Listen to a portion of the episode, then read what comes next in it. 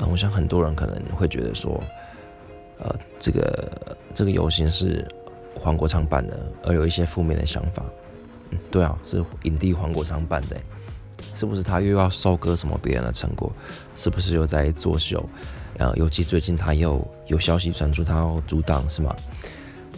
那么我一开始也是持这种负面的想法的，不过我觉得真的要办一个游行，尤其是。反红梅、反对中天的这个游行，我觉得对于这个想法我是支持的，因为我真的受够中天在那边胡说八道。我觉得他红是算了，就是我们是自由言论的地方，他红就算了。可是乱说话、制造假新闻、去洗脑呃长辈，我觉得这非常糟糕。所以我个人觉得，如果你是支持这个想法的话，就可以去。